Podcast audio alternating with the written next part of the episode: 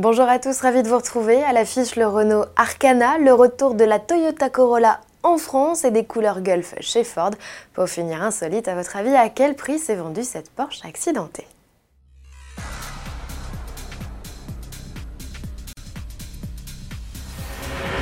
Renault débarque sur le segment des SUV coupés. C'est le premier constructeur généraliste à se lancer sur ce marché largement occupé par les constructeurs premium.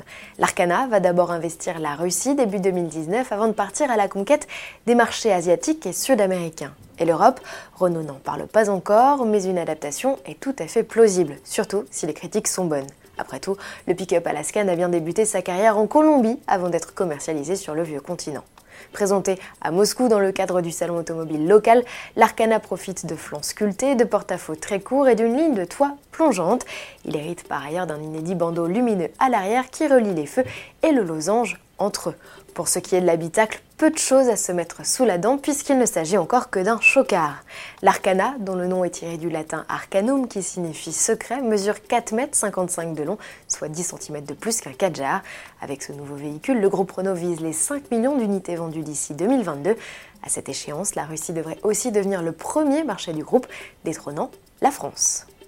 Surprise, l'appellation Corolla est de retour en France après 8 ans d'absence.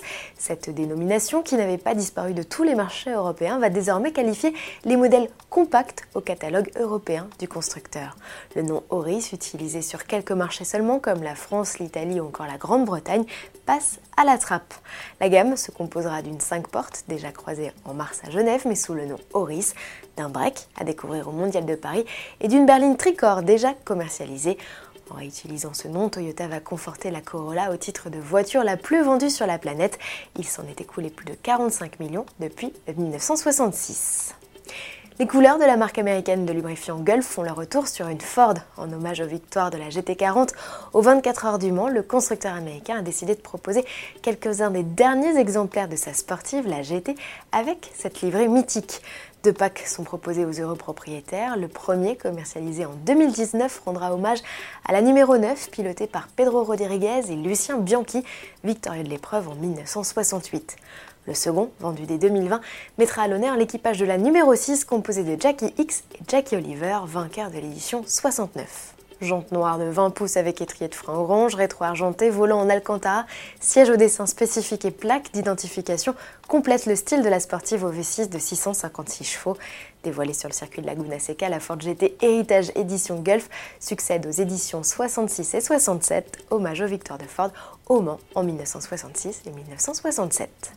Restons aux États-Unis pour finir. Dans le cadre de la Monterey Car Week, de nombreuses ventes aux enchères ont été organisées. Parmi les lots proposés dans l'une d'entre elles, cette Porsche 959 accidentée, mais en état de fonctionnement malgré les dégâts.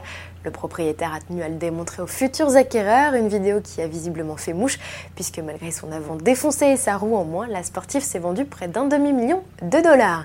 Il faut dire que le modèle en question était une édition confort de 1987, construite à seulement 294 exemplaires, elle totalisait un peu moins de 6000 km au compteur. À demain.